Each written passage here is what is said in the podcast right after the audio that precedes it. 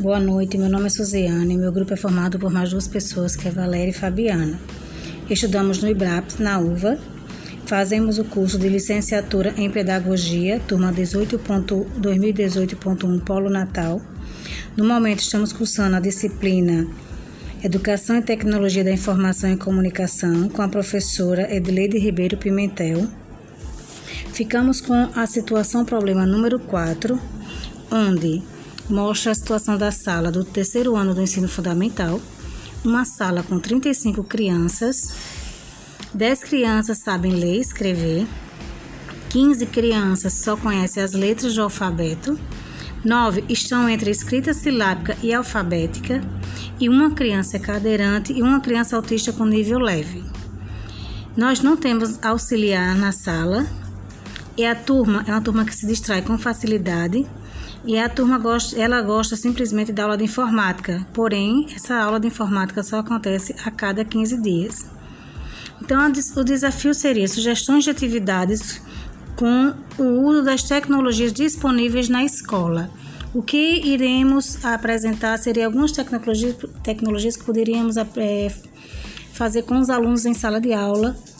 Poderíamos usar a sala de informática, poderíamos usar a biblioteca meios que a escola no momento atual existe, né? E também poderíamos também até citar outras outros modelos que poderia vir a ter, né? Se tivéssemos mais recursos para isso, né? Se as escolas liberassem, os governos liberassem mais recursos para que tivéssemos um ensino melhor. Passo agora a fala para Valéria e o fechamento, a conclusão vai ser com Fabiana.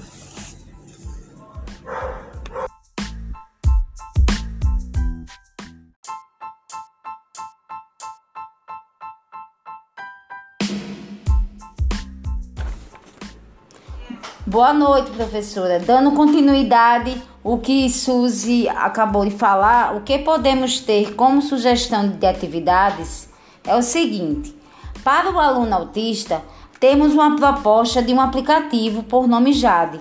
E esse aplicativo é, um, é uma ferramenta de reabilitação cognitiva. Favorece o desenvolvimento cognitivo da criança. E com isso o professor pode acompanhar a evolução dela. Já para os demais, vamos trabalhar uma, em uma plataforma que nos forneça joguinhos de português, onde a criança vai fazer a junção das sílabas, formando as palavras, e a cada palavra formada se forma um, um bonequinho, se forma um, cor, um corpo.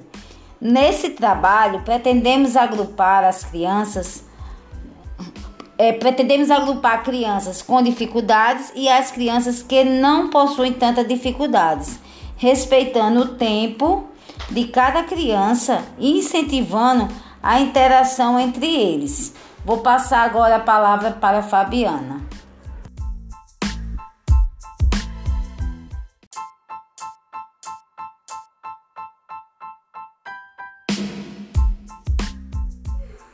Diante a fala de Valéria, a atividade proposta tem o objetivo de inserir toda a turma diante sua necessidade. Ou seja, o professor deve incorporar as ferramentas tecnológicas buscando a melhor qualidade do processo de ensino e aprendizagem. É preciso adaptar-se a essa realidade.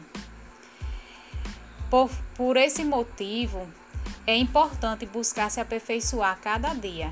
Moran fala: o novo professor tem que aprender a gerenciar e a entregá-lo ao seu ensino.